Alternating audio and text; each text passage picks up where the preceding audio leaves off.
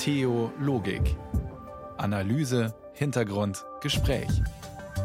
Ein Podcast von Bayern 2.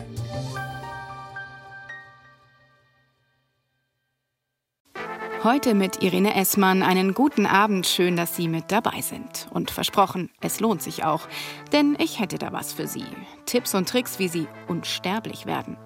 Oder wie wir dem Tod zumindest zeitweise ein Schnippchen schlagen können. Kartenspielertricks im Sinne des Brandner Kaspers, der in der gleichnamigen Erzählung von Franz von Kobell den Borndelkramer über den Tisch zieht und immerhin 18 weitere Lebensjahre dazu gewinnt.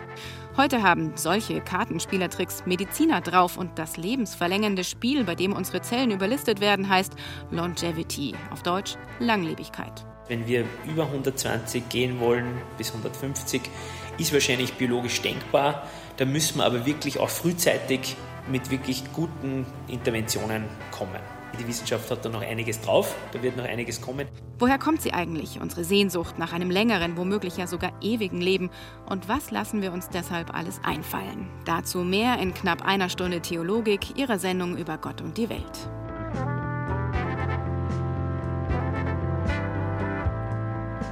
Zuerst aber aus aktuellem Anlass kommen wir zu einem vorläufigen Karriereende.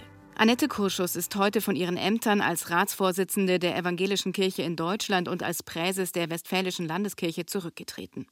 Der Hintergrund: Recherchen einer Regionalzeitung zufolge soll Kurschus als Gemeindepfarrerin in Siegen über Vorwürfe sexuellen Fehlverhaltens gegen einen Kirchenmitarbeiter informiert gewesen sein, das aber nicht gemeldet haben. Ende der 1990er Jahre sei das gewesen. Kurschus sagt, sie habe nichts davon gewusst. Hören wir noch mal rein in Ihre Erklärung vom späten Vormittag. In den letzten Tagen haben sich Ereignisse überschlagen. Aus einem zunächst rein lokalen und regionalen Vorgang wurde ein Fall von bundesweiter Bedeutung. Inzwischen hat sich die Lage derart zugespitzt, dass es für mich nur eine Konsequenz gibt, um Schaden von meiner Kirche abzuwenden. Ich trete von beiden kirchlichen Leitungsämtern zurück. In der Sache bin ich mit mir im Reinen. Ich habe zu jeder Zeit nach bestem Wissen und Gewissen gehandelt. Seit mehr als einer Woche wird in der Öffentlichkeit ein Konflikt geschürt. Ein Konflikt zwischen Betroffenen von sexualisierter Gewalt und mir als Amtsträgerin. Der Verdacht, das ist ja inzwischen lange bekannt, richtet sich gegen einen Mann, mit dessen Familie ich lange befreundet war. Nie stand ich zu ihm in einem Dienstverhältnis, auch nicht zu meiner Zeit als Pfarrerin und Superintendentin im Kirchenkreis Siegen. Ich habe allein Homosexualität und die eheliche Untreue des Beschuldigten wahrgenommen. Mein aufrichtiges Bemühen darum, Persönlichkeitsrechte zu schützen, auch beschuldigte Menschen und deren Familien sind und bleiben Personen mit Rechten. Dieses Bemühen wird als mangelnde Transparenz kritisiert, als der Versuch, meine eigene Haut zu retten oder mein kirchliches Amt zu schützen. Das ist umso bitterer, als es mir niemals, und das betone ich ausdrücklich, niemals darum ging, mich aus der eigenen Verantwortung zu stehlen oder wichtige Fakten zurückzuhalten, Sachverhalte zu vertuschen oder gar einen Beschuldigten zu decken. Sie wissen, ich habe die Aufgaben in beiden Ämtern mit Leidenschaft und mit Herzblut wahrgenommen. In einer Redlichkeit, die ich mir auch hier und jetzt von niemandem, von niemandem absprechen lasse.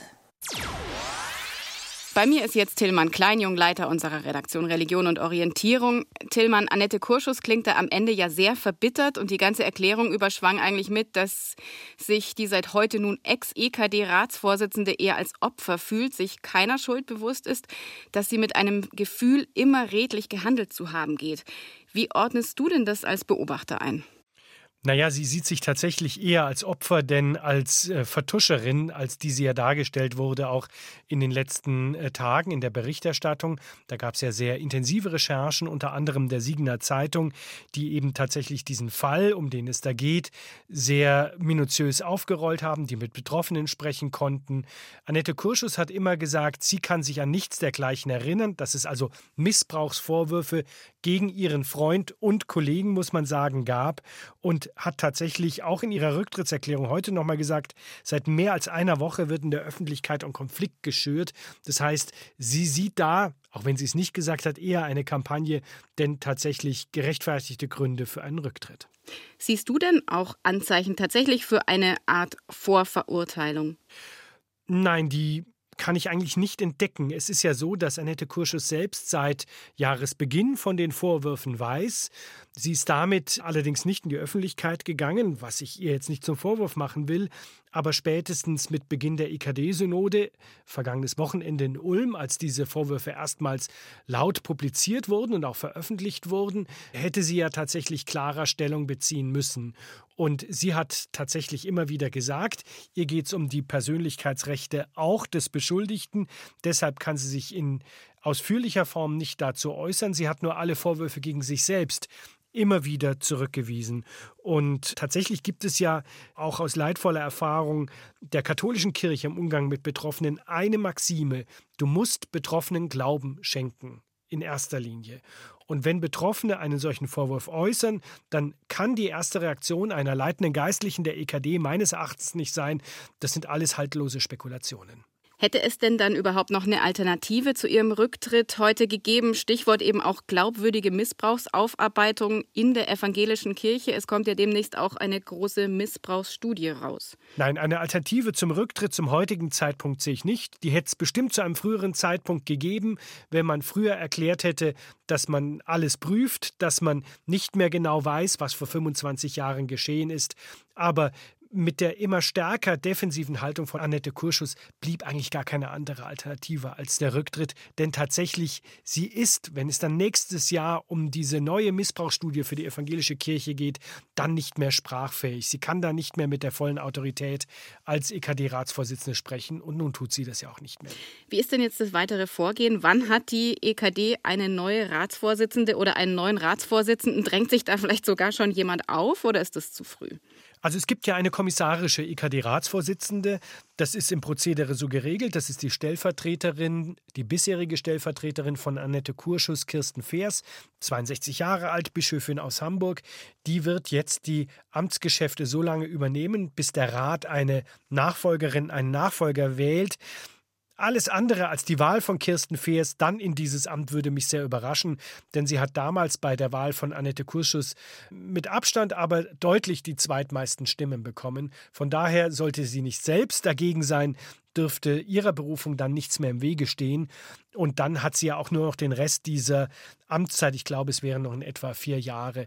Kirsten Fers hat sich auch gleich geäußert zu der Personalie Kurschus und sie hat gesagt, dieser Rücktritt macht es notwendig, dass die evangelische Kirche die Aufarbeitung und Prävention sexualisierter Gewalt weiter konsequent verfolgt. Sagt Tilman Kleinjung, Leiter unserer Redaktion Religion und Orientierung. Vielen Dank. Gerne. Maybe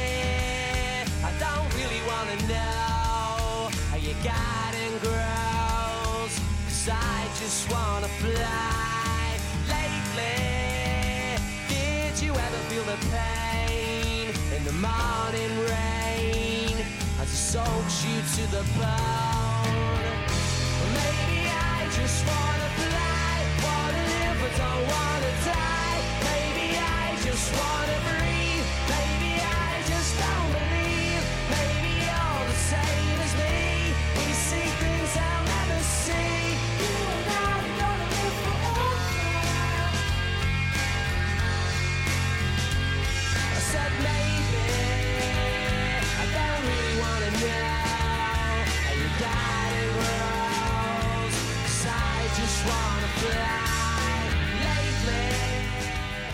Eine Band meiner Jugend, Oasis Live Forever in Theologik auf Bayern 2.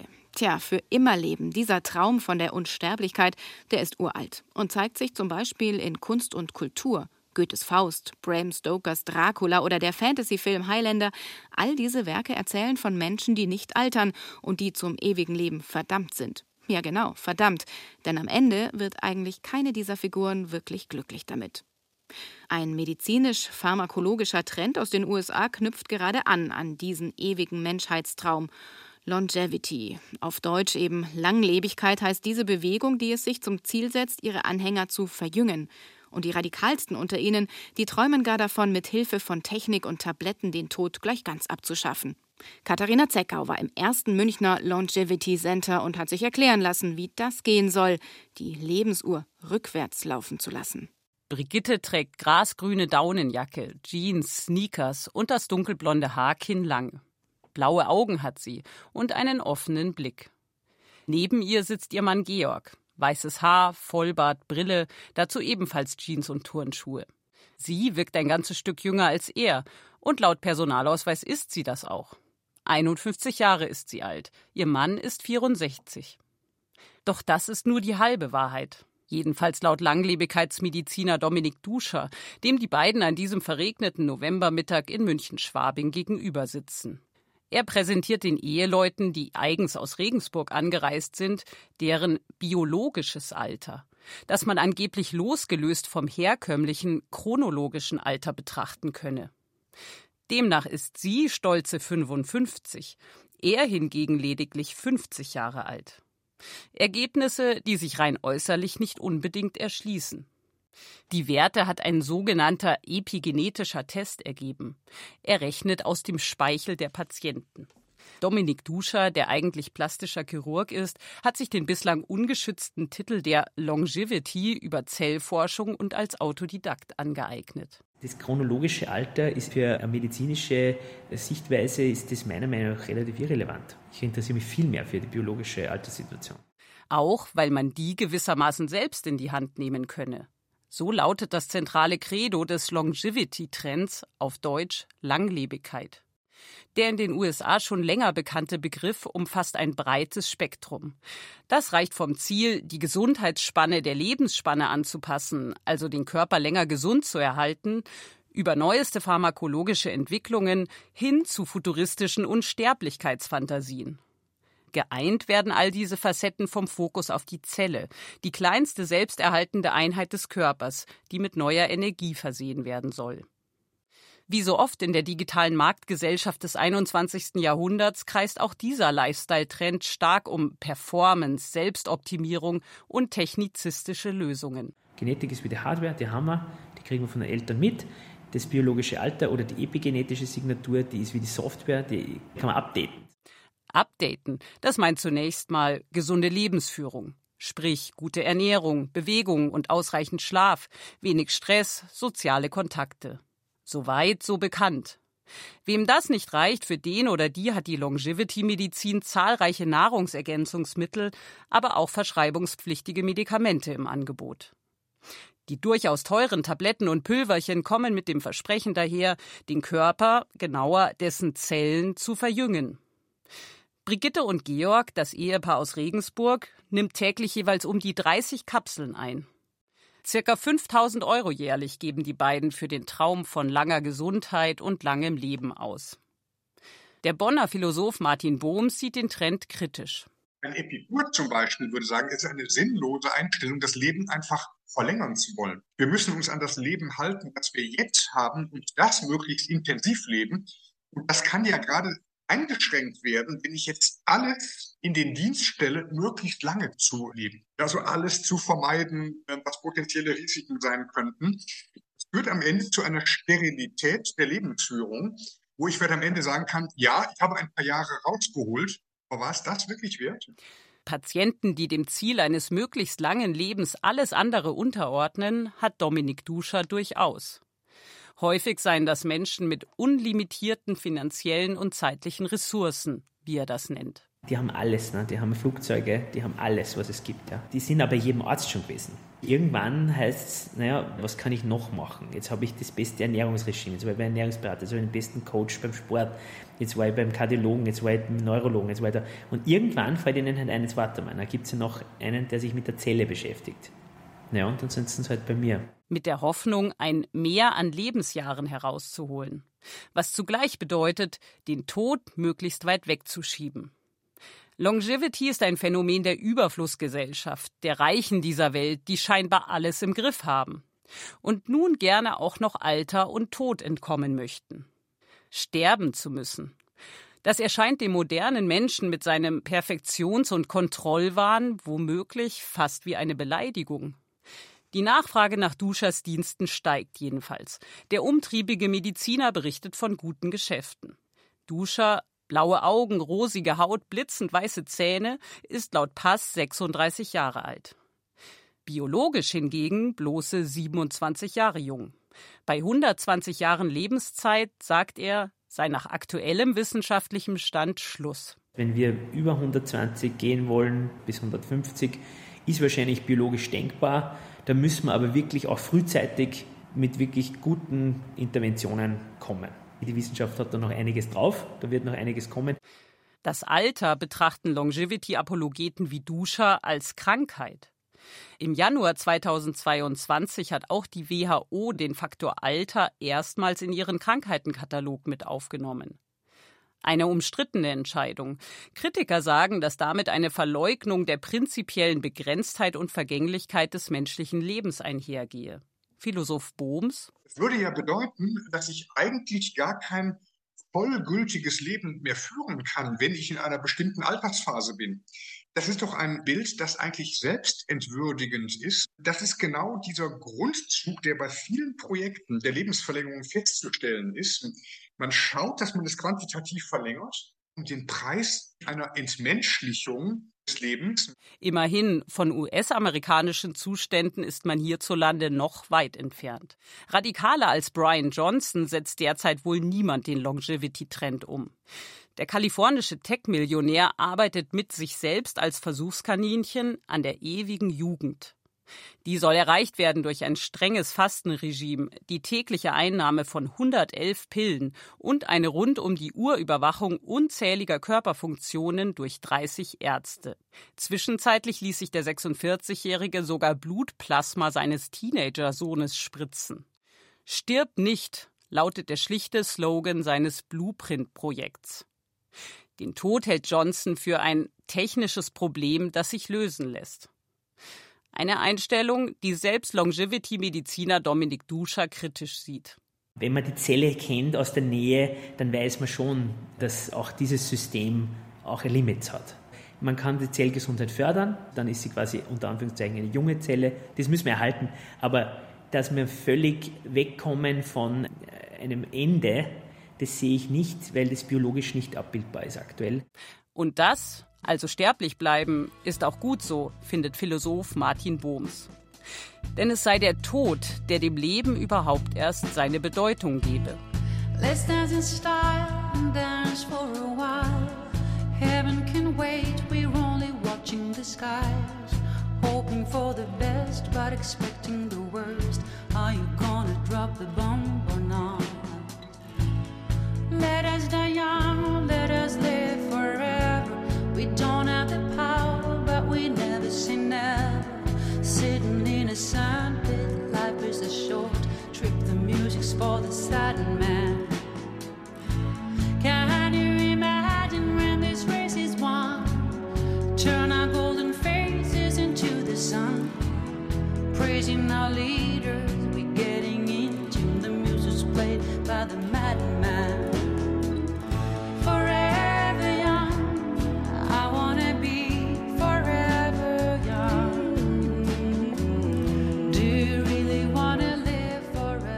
Sie hören Theologik auf Bayern 2 und wir sprechen heute über unsere Sehnsucht, möglichst lange, am besten ewig zu leben. Dass das selbst mit bester Medizin nicht wirklich funktioniert, das ist uns ja eben schon klar geworden, aber irgendwie weiterzuleben, das wäre ja schon etwas. Die Religionen haben da verschiedene Angebote, vom Weiterleben im Jenseits im Christentum bis zur Wiedergeburt im Hinduismus. Doch was kann bleiben von uns im Hier und Jetzt? Eine emotionale Lebensversicherung verspricht da die App Forever Mind. Und mit dem Initiator dieser App, Jerome Braun, habe ich gesprochen. Guten Abend, Herr Braun. Guten Abend. Herr Braun, warum überhaupt so eine App? Ich bin ganz ehrlich, im ersten Moment habe ich mir gedacht, da will jemand mit den Emotionen, mit unserer Angst vor dem Nicht mehr Dasein, mit der Sehnsucht nach ewigem Leben einfach Geld verdienen. Der Auslöser war tatsächlich ein Gespräch mit meinem Onkel, von dem wir beide wussten, es wird das letzte Gespräch sein. Vier Wochen später ist er verstorben. Und bei diesem Gespräch hat er mir einen Satz gesagt, der bis heute einfach auch nachwirkt. Er hat gesagt, vergiss nicht zu leben. Hört sich sehr pathetisch an, aber tatsächlich war das der Satz.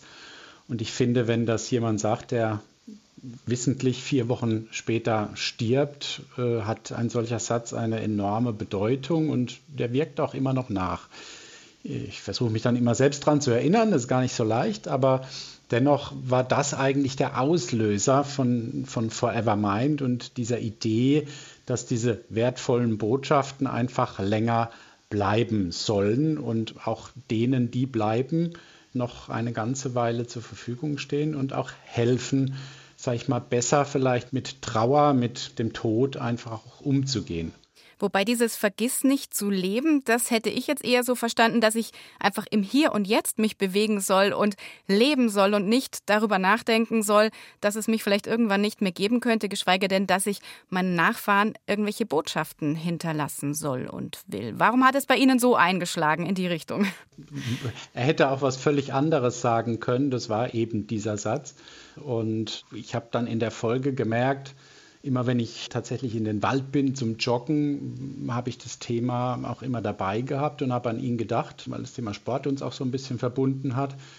Und dann kam mir das auch immer wieder hoch und einfach diese Wertigkeit. In der Folge ist dann auch meine Großmutter gestorben und das kennt, glaube ich, jeder, der sich mit den Themen auch ein bisschen auseinandersetzt. Irgendwann geht dann die Stimme mal verloren. Dann, hm, wie war denn eigentlich die Stimme?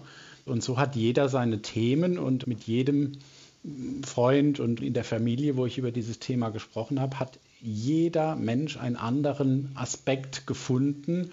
Und äh, das hat mich einfach bestärkt, diese Idee weiter zu verfolgen. Für wen ist es dann eigentlich wichtiger?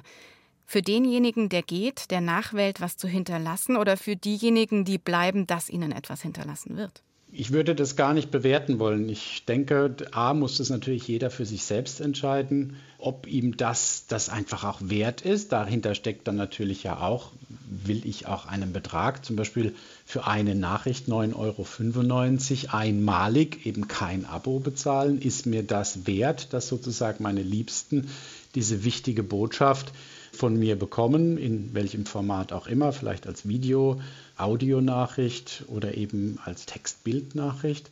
Aber tatsächlich ist es so, dass diejenigen, die es einstellen, wir sagen, alles sagen, was vielleicht auch zu Lebzeiten nicht gesagt wurde und da nochmal die Möglichkeit geben, Dinge zu sagen, die einem selbst Seelenheil vielleicht auch bringen, aber auch umgekehrt denen, die es bekommen, eine ganz, ganz wertvolle Stütze sein kann. Und wir haben auch Gespräche mit Expertinnen im Bereich der Trauerarbeit geführt, die das wirklich auch als sehr wertvolles ja, Werkzeug einfach auch ansehen und als ein zukünftiger und spannenden Baustein einfach sehen, wie man auch vielleicht mit Trauer besser zurechtkommen kann.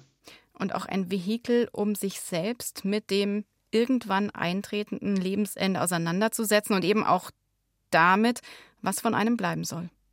Absolut. Ich glaube, wir brauchen uns darüber nicht unterhalten, dass der Tod und das Sterben ein großes Tabuthema letztlich ist. Und genau das wollen wir verändern. Wir sagen auch, wir wollen uns nicht unbedingt mit dem Tod zuvörderst auseinandersetzen, sondern mit dem Leben und mitten im Leben diese Nachrichten gestalten. Natürlich ist es für Menschen, die vielleicht eine Diagnose von einer Erkrankung bekommen haben, ein ganz anderer Zugang zu unserer Forevermind App als für Menschen, die gesund sind und vital sind und sich damit auseinandersetzen. Und aus diesem Grund sagen wir, Menschen, die vielleicht die ersten Kinder bekommen, die denken dann darüber nach, hm, was, wenn diese schöne Zeit, die ich jetzt gerade mit den Kindern habe, wenn das irgendwann mal endet oder wenn die Kinder gar nicht mehr mitbekommen, ich habe einen Autounfall oder ähnliches. Man weiß eben nicht, wann man verstirbt in den meisten Fällen.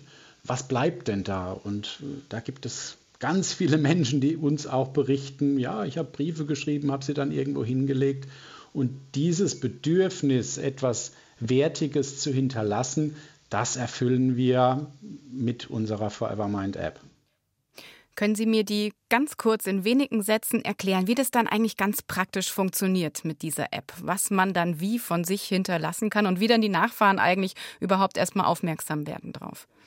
Also letztlich ist die Forevermind App sehr einfach gehalten, weil wir auch von der Zielgruppe her natürlich kein, ich sage immer, wir haben keine fancy Tools eingebaut, sondern wir haben uns auf das Wichtige konzentriert, nämlich dass die Menschen einfach ihre wichtigsten Nachrichten einstellen können. Also zunächst pflegt unser Nutzer dann die Menschen ein, die Liebsten, vielleicht aber auch eine Gruppe, zum Beispiel die Feuerwehrleute, die sagen, ich bin 30 Jahre in der Freiwilligen Feuerwehr, ich möchte, dass meine Feuerwehrkumpels von mir auch eine Nachricht bekommen. Und eben ich kann unterschiedliche Gruppen zusammenstellen, die diese Nachricht erhalten. Also eine Nachricht für eine Person oder eine Nachricht für unendlich viele Personen können eingestellt werden. Und eben pflege ich diese Personen, dann gebe ich die Nachricht, gehe ich auf Nachrichten und wähle aus, soll es eine Videobotschaft sein, soll es eine Audionachricht sein oder soll es einfach ein Bild sein mit einem Text dazu. Und wenn ich das ausgewählt habe, nehme ich das in der App auf. Theoretisch kann ich aber auch auf Daten zugreifen, die schon auf meinem Handy sind, zum Beispiel ein schönes Erinnerungsfoto des Platzes mit meiner Frau, meinem Mann, wo wir uns das erste Mal geküsst haben oder kennengelernt haben, um diese Erinnerung reinzustellen und das mit einem ja, emotionalen Text auch zu verbinden und das dann eben nach dem Tod zuzustellen. Und wie bekommen wir mit, dass jemand stirbt? Das ist natürlich technisch gelöst. Die Person, also unser Nutzer, bestimmt ein oder zwei Vertrauenspersonen, die dann mit zwei Klicks gegenüber unserem System mitteilen, die Person ist verstorben. Dann gibt es noch eine Sicherheitsabfrage, dass dann auch nichts schief geht. Und dann werden die, wir nennen es Forever Live Messages, zugestellt und nach dem vorbestimmten Tag sogar an die Personen, die ausgewählt wurden. Eine persönliche Frage zum Abschluss, Herr Braun. Was wollen Sie, was von Ihnen vielleicht in solchen Nachrichten bleibt? Was möchte ich?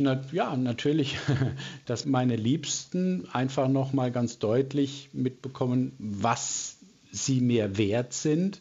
Es sollen auch motivierende Worte sein, zu sagen, macht weiter, das Leben geht weiter und es ist schön und genießt es. Das wären so einige Dinge. Natürlich ist es unterschiedlich Freunde kriegen eine andere Nachricht, vielleicht man schwelgt in Erinnerungen in guten Zeiten und äh, bringt diese Freude, das im Leben erlebt zu haben, einfach in dieser Botschaft rüber. Also ich glaube, da wird jeder seinen eigenen Weg finden. Sagt Jerome Braun, Initiator der Forever Mind App. Vielen Dank für das Gespräch heute Abend in Theologik. Ich danke Ihnen. Jerome Braun war das. Er hat eine App entworfen, in der wir Botschaften hinterlassen, die erst nach unserem Tod weitergegeben werden. Und trotzdem wollen wir lieber nicht vergessen, das Leben auch im Hier und Jetzt zu genießen und die wirklich wichtigen Botschaften nicht auf später verschieben. Daran erinnern auch Catherine Deneuve und Benjamin Biolay, C'est beau la vie. Das Leben ist schön in Theologik auf Bayern 2. Le vent dans mes cheveux blonds, le soleil à l'horizon. Quelques mots d'une chanson, que c'est beau, c'est beau la vie. Un oiseau qui fait la roue sur un arbre déjà roux et son cri par-dessus tout, que c'est beau, c'est beau la vie. Tout ce qui tremble et palpite, tout ce qui lutte et se bat tout ce que j'ai cru trop vite. A jamais perdu pour moi. Pouvoir encore regarder, pouvoir encore écouter, et surtout pouvoir chanter que c'est beau, c'est beau la vie. Le jazz ouvert. Musik aus Frankreich in Theologik, ihre Sendung über Gott und die Welt. Ja, es ist irgendwie tröstlich, dass es schon noch irgendwie weitergeht mit unserem Leben. Dass die Seele eines Menschen nicht ganz geht, dass es nur die Hülle der Körper ist, den wir beerdigen. Menschen bleiben, zumindest in unserer Erinnerung. Eine Möglichkeit, diese Erinnerungen nicht nur für sich zu behalten, sondern öffentlich zu machen, das sind Traueranzeigen. In der Zeitung, zum Todestag eines Verstorbenen zum Beispiel. So macht das eine 55-jährige Frau aus Schwaben zum Gedenken an ihre beste Freundin und zwar seit vielen Jahren. Simon Berninger hat sie erzählt, warum. Den 15. Mai 2016 wird Silvia Wiedemann vermutlich nie vergessen. An diesem Frühlingstag starb ihre beste Freundin Tanja, ganz plötzlich und unerwartet an multiplem Organversagen. Für Silvia Wiedemann aus dem schwäbischen Oberndorf am Lech ein schwerer Verlust. Weil die Tanja war eine ganz tolle Freundin. Sie hat immer mit mir geteilt und wir waren fünf Kinder zu Hause, also fünf Kinder und hatten natürlich in den Zeiten nicht die tollsten Sachen zum Anziehen, nicht das tollste Spielzeug und sie war Einzelkind und sie hatte halt alles und die hat alles mehr oder weniger mit mir geteilt und hat mich als Freundin praktisch angenommen, obwohl ich wir arm waren und sie in dem Sinn reich. Und das ist das, was mich am meisten beeindruckt hat an ihr. Mit ihrer besten Freundin hat die heute 55-Jährige buchstäblich auch eine treue Weggefährtin verloren. Denn Silvia Wiedemann und ihre beste Freundin gingen viele Jahre zusammen auf Reisen. Nürnberg, Rovinje, Bochum, Eichstätt, Rennertshofen, Berlin, Hamburg, Heiligenhafen, Fehmarn, Paris. Das drückt Silvia Wiedemann auch in der Traueranzeige aus, die sie zum Todestag ihrer besten Freundin ein Jahr nach deren Ableben in der Oberndorfer Lokalzeitung veröffentlicht. Oberaudorf, Wilpating, Königsbrunn, Burgheim. Tanja, ganz groß. Wir haben viel erlebt und hatten noch so viel vor. Deine beste Freundin Silvia. Also eine Aufzählung von den Orten, an denen wir zusammen waren und das untere, was ich dann in dem Jahr alles erlebt habe ohne sie und wo ich sie gerne dabei gehabt hätte. Nach genau diesem Schema veröffentlicht Silvia Wiedemann alljährlich aufs Neue eine Traueranzeige am Todestag ihrer besten Freundin. Die Auflistung der Orte, die sie ohne Freundin Tanja besucht hat, im Laufe der Jahre, von der ersten bis zur inzwischen siebten Anzeige, ist sie freilich immer länger geworden. Wenn sie darüber nachdenkt, spricht aus Silvia Wiedemann heute auch ein Stück Zuversicht. Sie war ja in meinem Herzen dabei, also sie war immer dabei. Deswegen, wir haben viel erlebt und hatten noch so viel vor. Und im Herzen warst du mit mir immer dabei. So steht es jedes Jahr in der Traueranzeige zum Todestag ihrer besten Freundin Tanja. Inzwischen, sagt Silvia Wiedemann, ist es zu einer besonderen Form des Erinnerns geworden, dass sie ihre verstorbene Freundin jedes Jahr aufs Neue mit einer Traueranzeige würdigt. Weil ich denke mal, wenn die Anzeige in der Zeitung ist, über die Freundin wird dann auch gesprochen. Und wenn über jemand gesprochen wird, dann auch im Ort, also wir kommen aus einem kleinen Ort und da wird eben die Mutter immer angesprochen, wenn die Anzeige in der Zeitung ist. Pass auf, da ist eine Anzeige drin für deine Tochter Tanja und da kommt dann auch richtig ein Gespräch eben zustande zwischen den Menschen und eben der Familie. Und das ist mir wichtig, dass über sie gesprochen wird, dass man sie nicht vergisst. Und ich finde, wenn über die Tanja gesprochen wird, dann ist sie nicht tot. Es ist nicht so merkwürdig, wie man meint, dass jemand zum Todestag an einen Verstorbenen erinnert. Sagt Elke Korte. Die pensionierte Soziologin sammelt seit 50 Jahren hobbymäßig Todes- und Traueranzeigen. Mein Blick geht da besonders auf Kuriositäten oder besonders schönen Formulierungen. Also dieses frei formulierte, das interessiert mich nicht. Das Musterbuch, was den meisten Menschen vielleicht vorgelegt wird, wenn sie in die Zwangslage kommen, eine Traueranzeige aufzugeben. Und im Grunde genommen sind Traueranzeigen die wenigen privaten, öffentlich zugänglichen Bekundungen unserer Befindlichkeiten. Das ist auch als Soziologin, die ich mal war, von besonderem Interesse zu sehen, wie vielfältig man mit Trauer umgehen kann, wie man, wo man Zuversicht rausholt aus seiner Umwelt. Und außerdem ist der Umgang mit Traueranzeigen auch im Grunde genommen nie banal, weil Geburt und Tod eigentlich die wichtigsten Dinge im Leben sind. Nach ihrer Schätzung hat Elke Korte rund 12.000 Anzeigen zum Tod eines Menschen gesammelt, aus überregionalen Zeitungen und lokalen Blättern, die sie in ihrem Wohnort Münster oder von Freunden bekommt. Nun ist die große Schwierigkeit bei, bei diesem Art von Hobby die Kategorisierung. Weder alphabetisch kann man sie ordnen, noch chronologisch kann man sie ordnen. Aber ich würde so sagen, dass nicht jede Traueranzeige eine Todesanzeige ist. Die Todesanzeige, da steht im Mittelpunkt die Information, er ist gestorben. Und die Information über die Beisetzung. Früher waren dann noch Aufforderungen, bitte keine Nelken. Also so sind natürlich die Kuriositäten, die ich sammle. Aber die Traueranzeige, die ist oft keine neue Information, dass jemand verstorben ist, sondern da ist es eben, dass jemand regelmäßig an einen Verwandten oder ein Kind erinnert. Ebenso wie Silvia Wiedemann aus Oberndorf am Lech alljährlich an ihre beste Freundin erinnert. Das Schema mit den gemeinsam erlebten Reisestationen und den später allein besuchten Orten bleibt dabei wohl immer gleich. Die Bebilderung wandelt Silvia Wiedemann aber je nach Gusto ab. Manchmal habe ich eben eine Kirche mit dazu machen lassen, also ein Foto von, von der Wallfahrtskirche mit draufgesetzt. weil das war so ein Kraftort für uns. Da haben wir oft Rast gemacht oder eine Sonnenblume habe ich auch schon mit zumachen lassen. Die Bildwahl und auch die persönliche Textung von Silvia Wiedemann fügt sich auch in die Beobachtungen, die Soziologin Elke Korte beim Vergleich ihrer Sammlung macht. Die Individualität oder die Individualisierung ist wesentlich größer, als sie früher zum Ausdruck gebracht worden ist. Und in der Regel auch ist die christliche Symbolik rückläufig. Bei den Sprüchen war früher das hohe Lied oder Kohelet das Mittel der Wahl. Alles hat seine Zeit. Und heute ist es der kleine Prinz. Wenn du das Satz die Sterne ansiehst, wirst du an mich denken. Und anstelle des Kreuzes kommen heute oft Symbole wie Brücken, die ins Unendliche führen oder Rosen. Selbst Pusteblumen werden gern genommen, um die Vergänglichkeit darzustellen. Und die betenden Hände, die Lyrahände, die verschwinden auch fast. Aber in bestimmten Regionen ist die christliche Symbolik noch ganz lebendig. Also ich lebe jetzt in Münster und da ist der Gedanke an ewiges Leben in der Traueranzeige noch ziemlich lebendig. Sehr, sehr viele Anzeigen drücken aus, dass man sich sehr auf ein Wiedersehen freut. Und man schickt den Verstorbenen auch hinterher, nun wirst du unseren Papi wiedersehen. Elke Korte stößt aber immer wieder auch auf Anzeigen, die mit einem Augenzwinkern und einer Leichtigkeit verfasst wurden, wie man es beim Thema Tod und Totengedenken nicht unbedingt erwarten würde. Sie starb an der Bosheit ihrer Mitbürger, ne? oder sie starb an gebrochenem Herzen oder so etwas. Das kommt häufiger vor. Aber sehr schön fand ich eine Anzeige. Ich bin umgezogen, meine neue Anschrift ist der Friedhof in Rom. Und dann steht da drunter, über Besuch würde ich mich freuen und die Grabnummer stand drunter. Und über Besuch würde ich mich sehr freuen.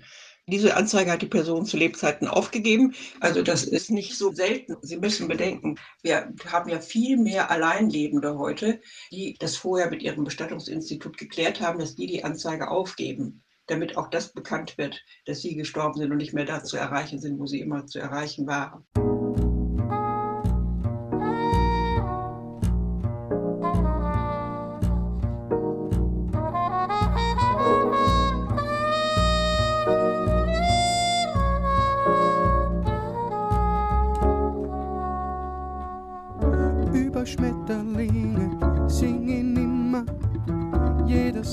Jetzt schon davon.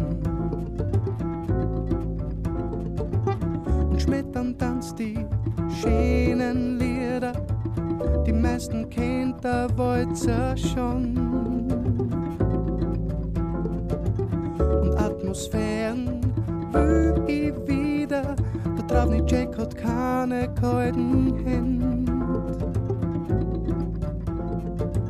Und liegen tanzt die schönen Lieder, die so und so schon jeder kennt. Ewig leben.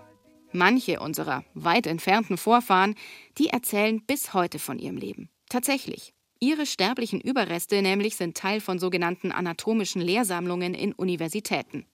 Angelegt, um Studierende auszubilden. Viele dieser Exponate stammen jedoch aus einer Zeit, in der es noch keine freiwillige Körperspende gab.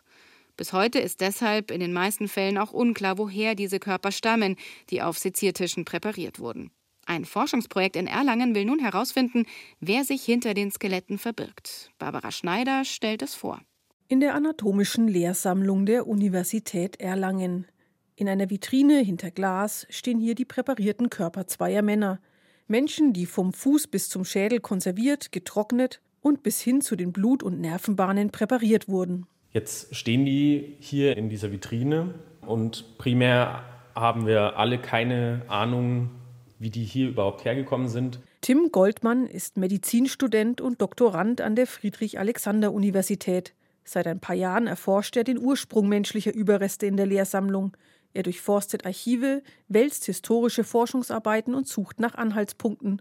Das ist Detektivarbeit. Tatsächlich finden sich in Besuchsberichten aus dem 19. Jahrhundert Beschreibungen, dass es ein Ganzkörperpräparat getrocknet gibt, das auf kunstvolle Art und Weise präpariert wurde und von den Studenten volksläufig der Schulmeister genannt wird.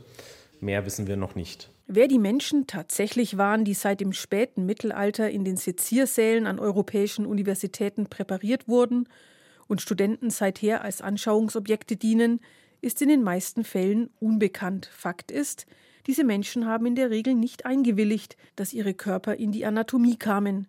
Die freiwillige Körperspende gibt es noch nicht lange. der Professor für Anatomie in Erlangen Michael Scholz. Es war halt damals Usus, ne, dass ähm, Hinrichtungsopfer oder Personen, die in irgendwelchen Armenhäusern verstorben sind, die sind eben in die Anatomie gekommen. Das war sozusagen der Gang der Dinge. Aus heutiger Sicht, da kann man drüber nachdenken und sagen, ob man das jetzt so gut oder nicht so gut findet. Der Medizinhistoriker Fritz Dross und sein Team versuchen deshalb, die Herkunft der Präparate zu klären. Sie wollen herausfinden, wer die Menschen waren, deren Organe, Skelette und Schädel bis heute in der anatomischen Sammlung zu finden sind. Bei der Inventarisierung sind die Forscher auch auf einen Schädel aus Afrika gestoßen. Er stammt aus der Kolonialzeit.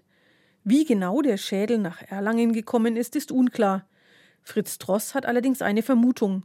Im 19. Jahrhundert waren solche Schädel ein beliebtes Mitbringsel zwischen Anatomen. Gerade in der Frühzeit des deutschen Kolonialismus sind es halt sehr wertvolle und prestigeträchtige Geschenke. Und da äh, kommt so ein Trockenpräparat eines äh, Schädels dann in Karton und wird mit der äh, Post, also mit dem Boot, über den Ozean geschickt.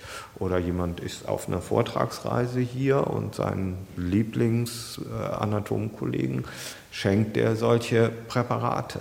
Für die Forscher stellt sich vor allem eine Frage, wie geht man heute mit diesem Sammlungsgut um? Muss man doch davon ausgehen, dass der Schädel aus der Kolonialzeit ohne Zustimmung der Hinterbliebenen und aufgrund einer kolonialen Machtstellung nach Europa kam. Der Schädel aus Afrika wird inzwischen im Depot aufbewahrt, unzugänglich und geschützt. Wenn klar ist, woher der Schädel stammt, wenn die Provenienzforschung also abgeschlossen ist, halten die Erlanger Wissenschaftler eine Rückgabe in das Herkunftsland für denkbar.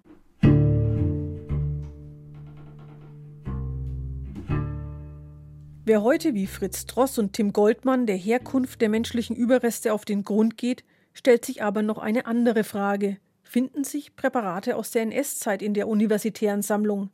Aus Straßburg weiß man etwa, dass hier die Leichname von ermordeten KZ-Häftlingen seziert wurden. Anatomen an den Universitäten Tübingen und Heidelberg missbrauchten Opfer der Krankenhausmorde für ihre Forschung. Aus Erlangen sind solche Fälle nicht bekannt, Ausschließen, dass es in Erlangen Präparate aus der NS-Zeit gibt, kann Fritz Dross allerdings nicht. Also das wäre Hanebüchen, das auszuschließen. Dafür müssten wir ja von allen Präparaten das wissen. Was wir wissen ist, dass es eine Durchsicht gegeben hat, Ende der 80er, Anfang der 90er Jahre. Und da ist dann aus Erlangen pauschal zurückgemeldet worden, dass Präparate mit zweifelhafter Provenienz aussortiert wurden und da jetzt keine mehr sind. Dieser Vorgang ist weiter nicht dokumentiert. Es gibt keinerlei Unterlagen hier, nach welchen Kriterien die vorgegangen sind, wie viele Präparate sie gefunden haben, was aussondern heißt. Auch hier drängt sich die Frage auf, müsste man die menschlichen Überreste nicht bestatten und ihnen so die letzte Ruhe gewähren? Einfache Antworten gibt es hier nicht. Präparate zu bestatten, wo wir gar nicht wissen, von welchen Personen die sind, ist ein kurzschlussartiger Versuch, sich von Problemen zu befreien. Speziell NS-Zeit, wenn wir nicht ausschließen können, dass zum Beispiel jüdische Gefangene dabei sind. Wenn wir von jüdischen Personen die Überreste christlich bestatten. Das hielt ich für das größere Problem, als die aufzubewahren. Wir stellen uns dem Problem und versuchen es im Endeffekt natürlich durch die Provenienzforschung zu lösen und dem Individuum dann sozusagen die Geschichte wiederzugeben, um dann letzten Endes dann natürlich zu entscheiden, wie wir dann, nachdem wir wissen, worum es sich handelt, dann auch damit entsprechend umzugehen. Wenn wir es einfach so bestatten, dann tun wir dem Menschen genauso Unrecht, wie wenn wir es einfach da lassen und nicht beforschen. Aber die Bestattung muss definitiv eine Perspektive für nach der Provenienzforschung sein. Und das war Theologik an diesem Montagabend mit einem vorläufigen Karriereende, dem von Annette Kurschus, der ehemaligen Ratsvorsitzenden der Evangelischen Kirche in Deutschland nämlich, und über unser aller Hoffnung auf irgendeine Form von Ewigkeit. Irene Essmann und das Theologik-Team sagen Danke fürs Zuhören, Mitfühlen und Mitdenken. Und das letzte Wort hat heute der Präsident vom Bundesamt für Migration und Flüchtlinge, Hans-Eckart Sommer.